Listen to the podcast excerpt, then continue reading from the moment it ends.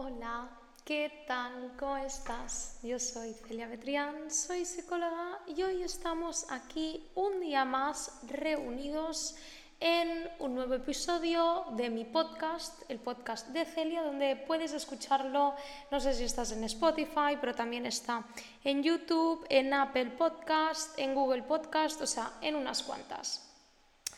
¿Y qué pasa? Que en el episodio de hoy pues vamos a hablar de cositas muy importantes porque al final esto es lo que resume como toda la temporada, ya sabes que en esta temporada estamos hablando de independencia afectiva, de autoestima y en este episodio es tan importante porque vamos a hablar de todo aquello que realmente destroza la autoestima. O sea, lo que debes evitar si de verdad quieres construir una buena autoestima.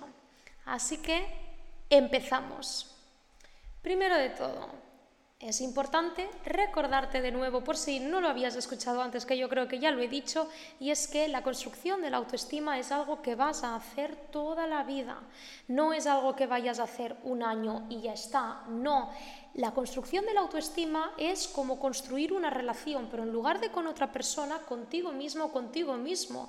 Y es un cuidado constante no siempre se va a poder actuar desde una muy buena autoestima. Hay veces que, oye, eh, cometemos errores, eh, tomamos malas decisiones, no nos sentimos con seguridad, con confianza, eh, nos sentimos perdidos, perdidas. No pasa absolutamente nada, ¿de acuerdo? O sea, al final eso no va a significar que tengas una baja autoestima porque dos de cada diez veces pues tengas inseguridad o no te encuentres bien contigo mismo contigo mismo. No pasa absolutamente nada, ¿de acuerdo? Pero es eso, piensa que en cada situación de la vida tienes la oportunidad de preguntarte, ¿esto que voy a hacer o decir va a ayudar a mi autoestima o no? Es una, es una, pregunta que me ayuda mucho porque a veces caemos en el error de categorizarlo todo, de esto está bien, esto está mal, y es muy difícil medir una situación o una variable con está bien o está mal, porque habrá situaciones en las que eso estará bien y habrá otras en las que no. ¿Vale? Por ejemplo, reírse en un funeral, pues no creo que sea lo más adecuado, pero reírse en otra situación eh, con tus amigos o lo que sea, estará bien. Entonces, claro, no podemos una sola acción determinarla como buena o mala. Lo que te recomiendo es que puedas cambiarlo por un, bueno, esto que voy a hacer es algo que me va a ayudar, va a ayudar a mi bienestar emocional, va a ayudar a mis relaciones, va a ayudar a la relación que tengo conmigo mismo, conmigo misma y ya está, y esa es la pregunta más simple pero a la vez muy compleja de hacernos en los momentos en los que estamos ahí poniendo en práctica nuestra autoestima. Y vamos a empezar ahora con los hábitos, o sea, con lo que te recomiendo empezar a hacer o dejar de hacer si quieres de verdad fortalecer ahí tu autoestima y amor propio. Y en primer lugar, mi alma. Toca alejarte de lo que te hace daño. Sí, ese es el primer paso. Es muy difícil construir autoestima si estás en una relación o si estás en un entorno o creando vínculos que son lo más dañinos que te puedas encontrar.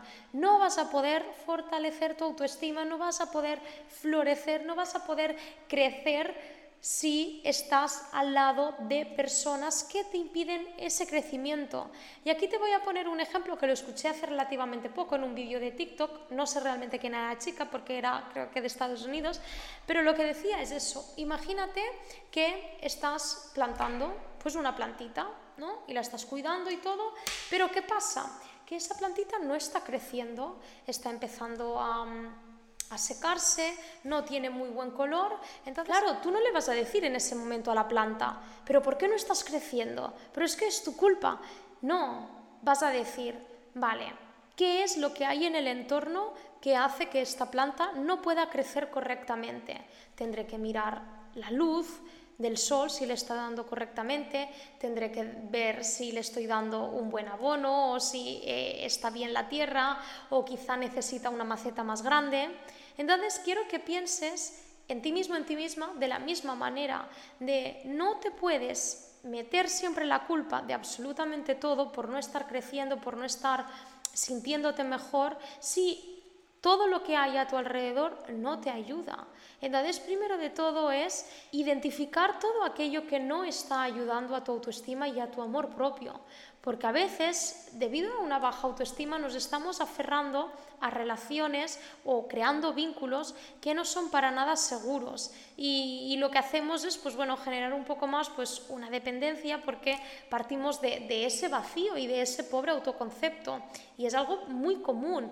Pero si de verdad quieres construir tu autoestima, toca entonces alejarte de todo aquello que no te está haciendo bien, porque yo ahora, por ejemplo, si tengo una buena autoestima, mm, empiezo relaciones que no me hacen bien, estoy al lado de personas que me hunden, mi autoestima se va a ir a la mierda directamente. Y no voy, y yo ahora mismo desde esta posición no voy a permitirme eso.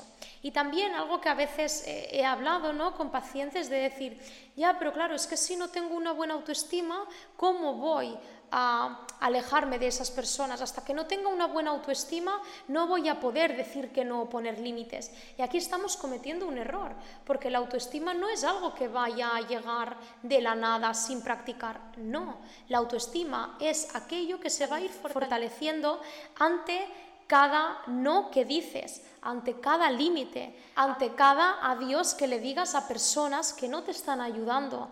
La autoestima va a estar presente en el momento en el que tú hayas practicado todas estas situaciones y decisiones no va a venir por sí sola. Si vas a estar rodeada de este tipo de personas, tu autoestima no va a poder desarrollarse y tampoco puedes esperar a que aparezca la autoestima para ya poder hacer todo esto. Tendrás que hacerlo sin autoestima, tendrás que hacerlo desde el punto en el que te encuentras y poco a poco ir practicando.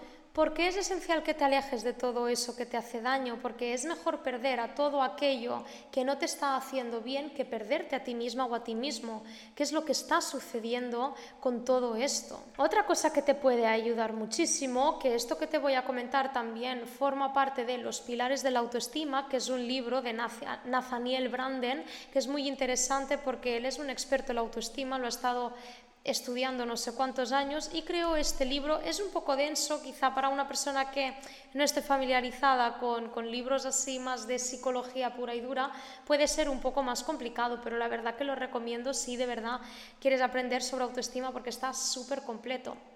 Entonces, él lo que dice es eh, que hay seis pilares de la autoestima y es uno el, el de la aceptación el de la integridad personal, vivir con un propósito, practicar la asertividad, ser responsable y vivir de manera consciente.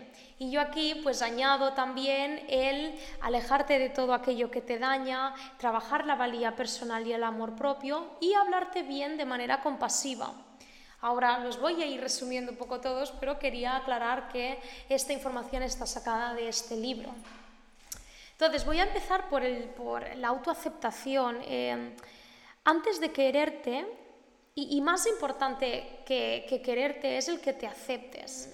Yo sé que a veces es muy, es muy difícil aceptar ciertas cosas de ti, aceptar cosas que te han sucedido en el pasado, cosas que tú misma o tú mismo has hecho en el pasado, el aceptar tus defectos, aceptar debilidades, aceptar vulnerabilidades. Es la parte más complicada, pero es la más necesaria porque desde el rechazo no puede haber cambio. Si tú te estás rechazando constantemente y te estás resistiendo a admitir ciertas cosas, va a ser muy difícil un cambio. Este proceso de, de autoaceptación significa el que puedas reconciliarte con tus errores y soltar el pasado para así aprender a amarte y centrarte más en tus logros y fortalezas.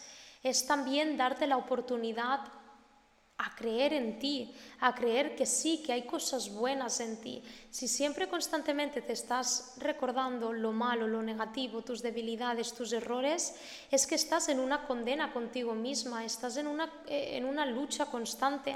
Imagínate, piensa al final que la relación más importante es la que construyes contigo misma, contigo mismo. Si estuvieras ahora en una relación con otra persona que te estuviera diciendo constantemente lo mismo que te dices tú a ti mismo o a ti misma, ¿cómo crees que sería esa relación? Pues sería un desastre, sinceramente. O sea, ¿cómo se podría aguantar una relación de este tipo? ¿Dónde quedaría la confianza? ¿Dónde quedaría el amor propio? ¿Dónde quedaría la autoestima? En, un lugar súper lejano. Pues es eso lo que estás haciendo en el momento en el que te estás rechazando, te estás hablando mal, te estás dejando siempre en último lugar. Otro punto tan importante que tiene mucho que ver con este es el de que te empieces a hablar bien. Piensa que todo patrón de comportamiento tiene tres niveles, el nivel cognitivo, el nivel emocional y el nivel conductual. Entonces, todo lo que piensas, que es el nivel cognitivo, tiene muchísimo que ver en cómo te vas a sentir y las acciones que vayas a llevar a cabo. Si constantemente te estás hablando mal de manera súper destructiva, de manera muy crítica, claro, lo que va a suceder es que tu cuerpo se va a poner sobre todo en, en modo ansioso, modo temeroso, te va a bloquear, eh, te vas a llenar de inseguridad y eso va a hacer que conductualmente no puedas llevar a cabo una conducta que, que te ayudaría realmente a trabajar la autoestima. Seguramente vas a adoptar una conducta que sea más de huida o de pasividad y pues todo eso no termina de ayudar en la construcción de la autoestima. Yo te pregunto, ¿por qué te hablas mal? ¿Por qué te criticas tanto? ¿Por qué tienes ese diálogo tan autodestructivo? Algo que dice Marian Rojas, que es una psiquiatra que me gusta bastante, es que en el momento en el que hemos tenido una crianza donde estas palabras más autodestructivas, más dañinas han estado presentes, se instaura en nosotros una grabadora y es lo que hace que en el momento en el que ya nos independicemos por parte de nuestros padres y ya vayamos eh, llevando a cabo la vida como nosotros queremos, la grabadora sigue aquí y se ha trasladado a que ya directamente es nuestra propia voz, ya no es algo externo, sino que ya es algo interno. Y es algo aprendido. Tú no te das cuenta de que es algo aprendido porque ya has escuchado esta voz siempre y aunque haga muy mucho daño, nos acostumbramos a todo aquello, a la familiaridad, lo terminamos normalizando todo, aunque sea algo muy dañino, pues forma parte de ti. Y claro, es muy difícil también quitarte esta voz, pero es crucial hacerlo, el poder identificar y ser conscientes de los momentos y las situaciones donde esta voz está más presente, más, de manera más intensa, y poder bajarle un poco ese volumen y decirle, ostras, ¿por qué me estoy hablando así? Imagínate que eh, estás con un amigo o con un ser querido, siempre me gusta poner este ejemplo con, mis pacientes. Eh, seguramente cuando cometes un error o haces algo que, no te ha gustado, te culpas muchísimo, te hablas fatal, como si fueras la peor persona del mundo y terminas como minimizando lo bueno y agravando lo malo. Y yo siempre pregunto, de si tuvieras un ser querido delante, y ha cometido el mismo error, ¿le hablarías de la misma manera que te estás hablando a ti misma o a ti mismo? Y claro, la respuesta es siempre, no, ¿cómo voy a hablarle así a una persona a la que quiero? Seguramente intentarías animarle, intentarías apoyarle, intentarías darle todo el entendimiento y apoyo posible, pero en cambio a ti mismo o a ti mismo no te lo puedes dar. Y, ostras, es esencial empezar por el nivel cognitivo, empezar por todas esas creencias y ese diálogo y cambiarlo no es algo que vayas a poder cambiar de un día para otro, es algo que, va a estar ahí desafortunadamente casi toda la vida y no en el sentido de que nunca vas a poder cambiar, sino que es lo que decía en otro episodio, que va a ser algo donde... Eh, de cuando en cuando vaya a aparecer esta voz un poco más crítica, también porque todo el mundo tenemos esta voz más crítica. Pero no quiero que te desesperes si han pasado dos años eh, de terapia ¿no? y, de, y de este proceso y sigues todavía un poco con esta voz más crítica, porque en algunos momentos va a seguir apareciendo. Piensa que a la mente también le gusta mucho cómo jugárnosla y en esos momentos quizá más de tranquilidad siempre le gusta enviarnos mierda directamente para que así, pues bueno, nos autosaboteemos y es en esos momentos donde tienes que ser un poco más fuerte y autocontrolarte y decirte, no, no me voy a permitir esto no me gusta haber pensado así, pero este pensamiento no tiene la verdad absoluta. Que tú te hayas equivocado y que eh, tu mente automáticamente te diga no vales para nada, no significa de verdad que no vales para nada. Yo sé que cuesta mucho a veces luchar con nuestra mente, pero es muy importante que podamos separar estas dos voces. Es como tener ¿no? el ángel y el diablillo aquí, pues que el diablillo está muy, muy presente. Y poco a poco le tenemos que decir a esa parte un poco más oscura de, oye, ya está bien. Otra parte sería el de construir una integridad personal. ¿A qué se refiere eso? A que es importante que tú como persona puedas tener ese depósito en ti lleno, con, de, lleno de creencias, lleno de valores, llenos de ideales que determinen quién tú eres y tu modo de pensar y de actuar. En muchas ocasiones, desde una baja autoestima, perdemos completamente nuestra, nuestra identidad, nuestra autenticidad. No sabemos lo que queremos, a dónde vamos, lo que necesitamos, lo que deseamos, porque estamos siempre mucho más pendientes de los demás, de lo que pasa afuera y, y moldearnos a través de lo que los demás nos van diciendo. Y ese es un error eh, enorme porque no nos estamos comportando según quién somos y lo que creemos y lo que queremos. Y aquí yo te digo que toca ser congruente con lo que piensas, lo que dices y lo que haces. Eso es lo que trae mayor estabilidad emocional, el que tú seas coherente con lo que piensas, dices y haces, porque desde una baja autoestima o en situaciones, bueno, donde no estamos bien, no somos congruentes y eso es lo que nos termina desestabilizando. Así que te reto a que puedas autoconocerte. Dentro de la autoestima, el autoconocimiento es algo ya lo hablaré en otro episodio, pero es algo clave, es algo que es a la vez muy difícil porque tocará abrir ¿no? ese baúl de los recuerdos que no queremos abrir y, enfrentarnos a muchas cosas que no nos gusta admitir, pero es totalmente necesario hacerlo y este proceso de autoconocimiento también va a durar toda la vida porque estamos en constante cambio. Y es eso, te reto a que puedas crear una integridad personal respetando eh, tus valores y conociendo quién eres, tu manera de pensar, que puedas tener una visión del mundo, de los demás y de ti más estable y desde la autenticidad, desde lo que realmente tú quieres y tú piensas. Algo que al final también termina destruyendo mucho la, la autoestima es el no vivir con un propósito, no vivir con unos objetivos. Cuando no tenemos absolutamente nada claro de cada ámbito de nuestra vida, tendemos a dejarnos guiar mucho más por los demás o por las opiniones externas, ajenas, y eso nos impide el poder protegernos y el poder cuidarnos, porque siempre vamos un poco a la deriva de a ver qué acontece, a ver qué sucede, a ver qué dicen los demás, y es un, es un error enorme. Es importante que tú puedas ser capaz de identificar y poner en práctica todas las acciones imprescindibles para tomar las riendas de tu destino. Un ejercicio que me gusta mucho es el de que tú puedas poner objetivos en cada ámbito de tu vida. Escoge el ámbito laboral, el ámbito personal, el ámbito amoroso, el, ámbito social, el ámbito académico, el ámbito económico y te puedas poner un objetivo en cada ámbito. En la vida es muy importante que tengamos un, sentido, que sepamos hacia dónde nos dirigimos y, sobre todo que seamos fieles a ello. Entender que también los, objetivos son cambiables, no es algo que te tengas que, que tengas que seguir ya para toda la vida, no, pero sí que tener claro hacia dónde te diriges y utilizar tus aptitudes para lograr aquello que realmente te apasiona y te satisface. Y este es otro error que cometemos, es el que tú no sepas em, qué es lo que quieres, lo que te gusta, lo que te hace feliz, lo que te satisface y mucho peor, que no puedas satisfacerlo. A veces ya no es tanto el que tú no lo defiendas, sino es que ni siquiera conoces qué es lo que te hace bien. Este error te puede llevar a vivir desde la pasividad, al hacer todo lo que los demás te dicen y nunca respetar qué es aquello que realmente a ti te hace bien. Y hablando de la pasividad, algo que sucede es esa dificultad para decir no y para poner límites.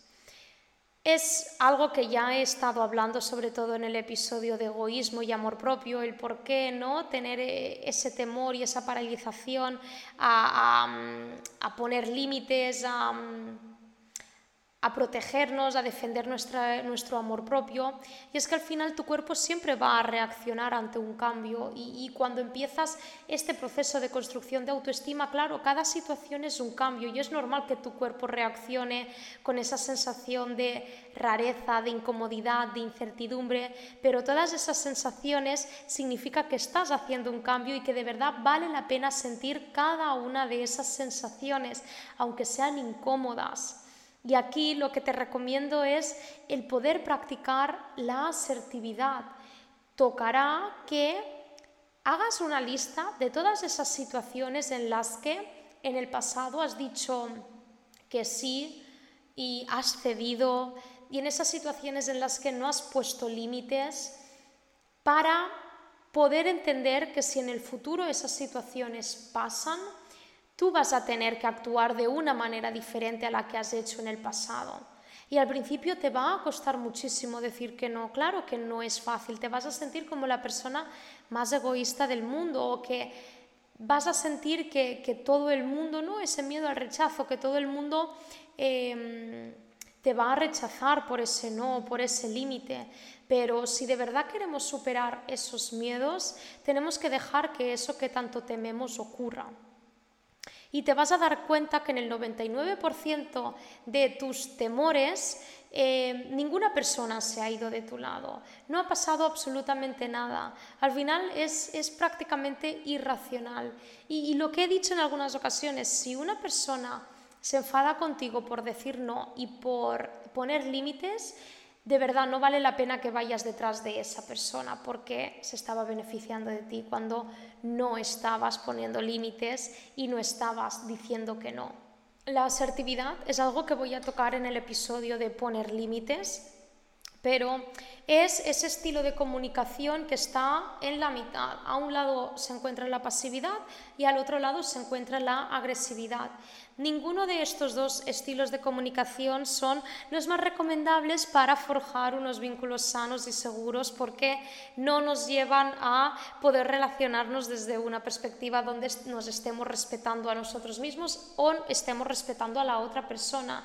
Y de ahí la asertividad, que la asertividad es ese estilo de comunicación que nos permite alzar la voz por nosotros mismos porque nadie más lo va a hacer por ti, básicamente. Se trata de poder vencer ese miedo al rechazo, a lo que dirán y superar esa necesidad de aprobación por los demás sin querer sentirte superior a los demás o tener como esa arrogancia, pero tampoco dejar que las demás personas te pisoteen. Y ahí tocará el practicar la congruencia de lo que piensas, lo que dices y lo que haces. Porque si lo que piensas es, no me apetece ir a, esa fiesta, lo que tendrás que decir es, no me apetece ir a esa fiesta.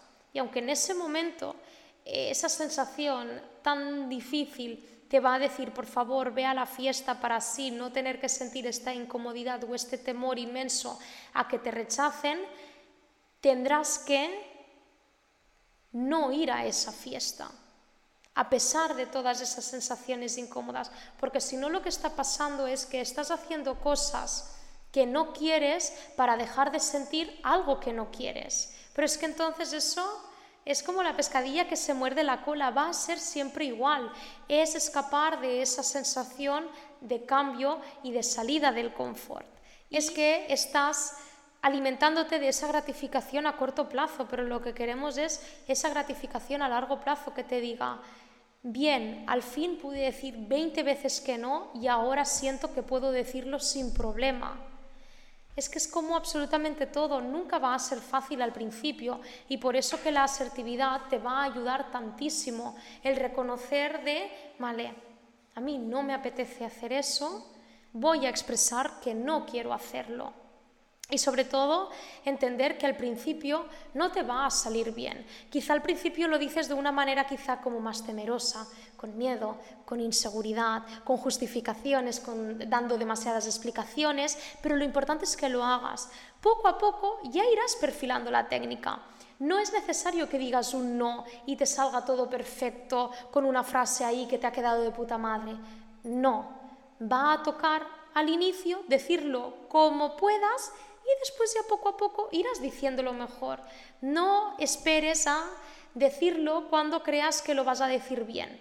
No, porque entonces nunca va a ser posible. Al principio lo dirás como puedas y después ya va a ser mucho más fácil. Después, un error que también es algo o un hábito que no ayuda para nada es el no vivir de manera consciente, el tomar esa postura más de pasividad, más de dejarme llevar, más de no tomar responsabilidad, de no ser consciente de lo que te ayuda y lo que no, y eso te lleva a no reconocer quién tú eres, a no reconocer todo eso que no te está ayudando, a no reconocer que estás cometiendo errores en cuanto a tu autoestima, el no reconocer que esas decisiones que estás tomando no te están ayudando y te va a tocar vivir de manera más consciente. Aquí la meditación, el mindfulness son herramientas súper poderosas. El escribir un diario porque te permiten centrarte en el aquí y en el ahora. A muchos pacientes les pasa que les cuesta muchísimo darse esos 5 o 10 minutos al día de construcción, de pensar, de reflexionar. Y si eso no está presente, ningún cambio va a poder acontecer. Va a tocar que pares y reflexiones. Y eso al inicio va a tener que ser cada día, y no solo cuando estés mal, sino también cuando estés bien.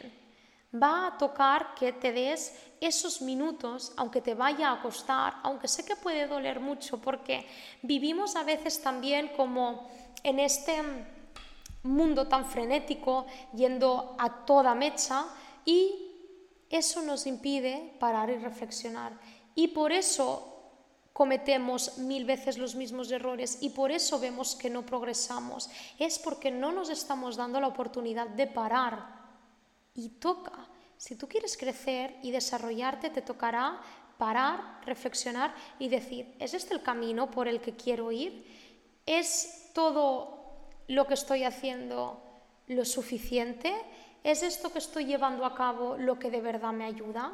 Si no te das realmente esos momentos para reconocer quién eres y quién quieres ser, de nada va a servir.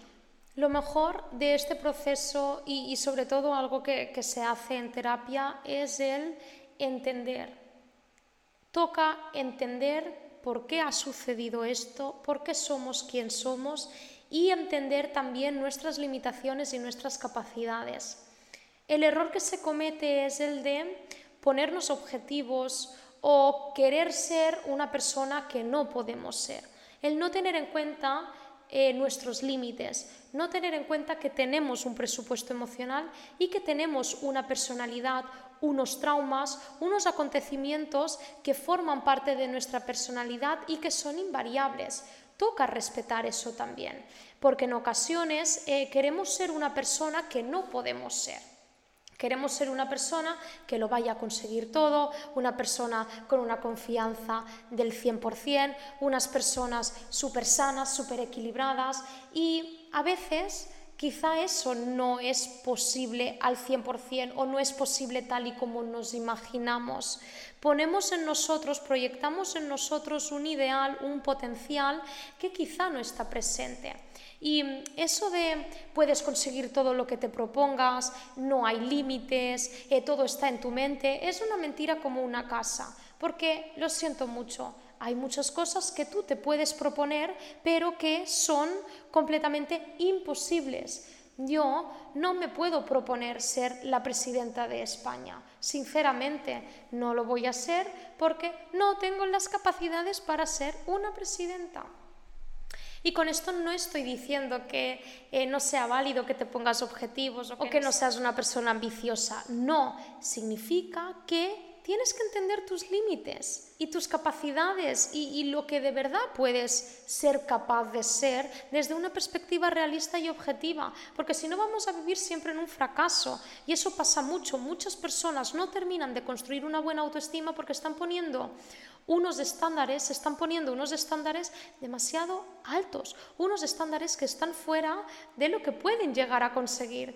Y oye, que sí, que está muy bien que quieras conseguir cosas y que nos han, nos han enseñado eh, ejemplos ¿no? de personas que han conseguido absolutamente todo, pero bueno, hay muchas variables que influyen. Y te voy a decir una cosa, el privilegio y la suerte existen, ¿vale? Pero a veces solo para algunas personas. Y, no quiero desanimarte, yo aquí estoy para darte también esa dosis de realismo, de qué es lo que te estás exigiendo, qué es lo que quieres ser y si de verdad puedes alcanzar eso que te propones, porque si no, vas a sentir siempre que eres insuficiente. Y no hay peor sensación que esa, el ponerte objetivos, conseguir esos objetivos y al cabo de un minuto haberte puesto ya otro objetivo. Es, es, un no parar. Yo sé que siempre queremos mejorar y estar en constante construcción, pero eso no significa que no puedas conformarte con quien eres ahora mismo me cansa él, siempre tienes que mejorar, siempre tienes que dar la mejor versión de ti, siempre tienes que esto y lo otro. Ostras, pues no me apetece. Llegará un momento en el que es válido que digas, no me apetece mejorar más, yo estoy bien así. No quiero buscar un mejor trabajo, no quiero sacarme otra carrera, no tengo por qué probar constantemente que soy una persona válida consiguiendo logros externos llega un momento en el que tú te puedes dar esos logros internos y ya está. Eres una persona válida también por conformarte con lo que tienes en este momento.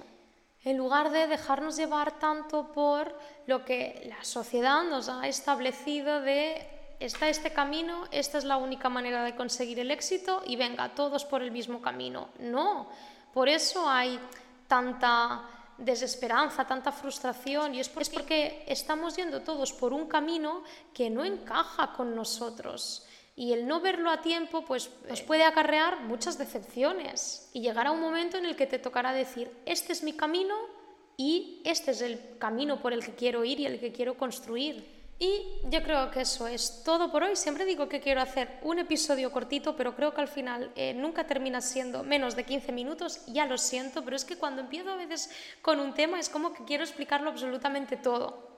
Espero que te haya gustado, que hayas podido identificar cuáles son algunos hábitos o, errores ¿no? que estás cometiendo en este proceso de construcción y que te ayude a poco a poco ir encaminando eh, tu proceso y creando tu propio camino. Ya sabes que tengo un equipo de psicólogas que pueden ayudarte para iniciar un proceso terapéutico. Te voy a dejar el link abajo, eh, bueno, en YouTube, en Spotify, ahí va a estar toda la información también si quieres pues eso, algún curso o algún taller, también hay disponibles.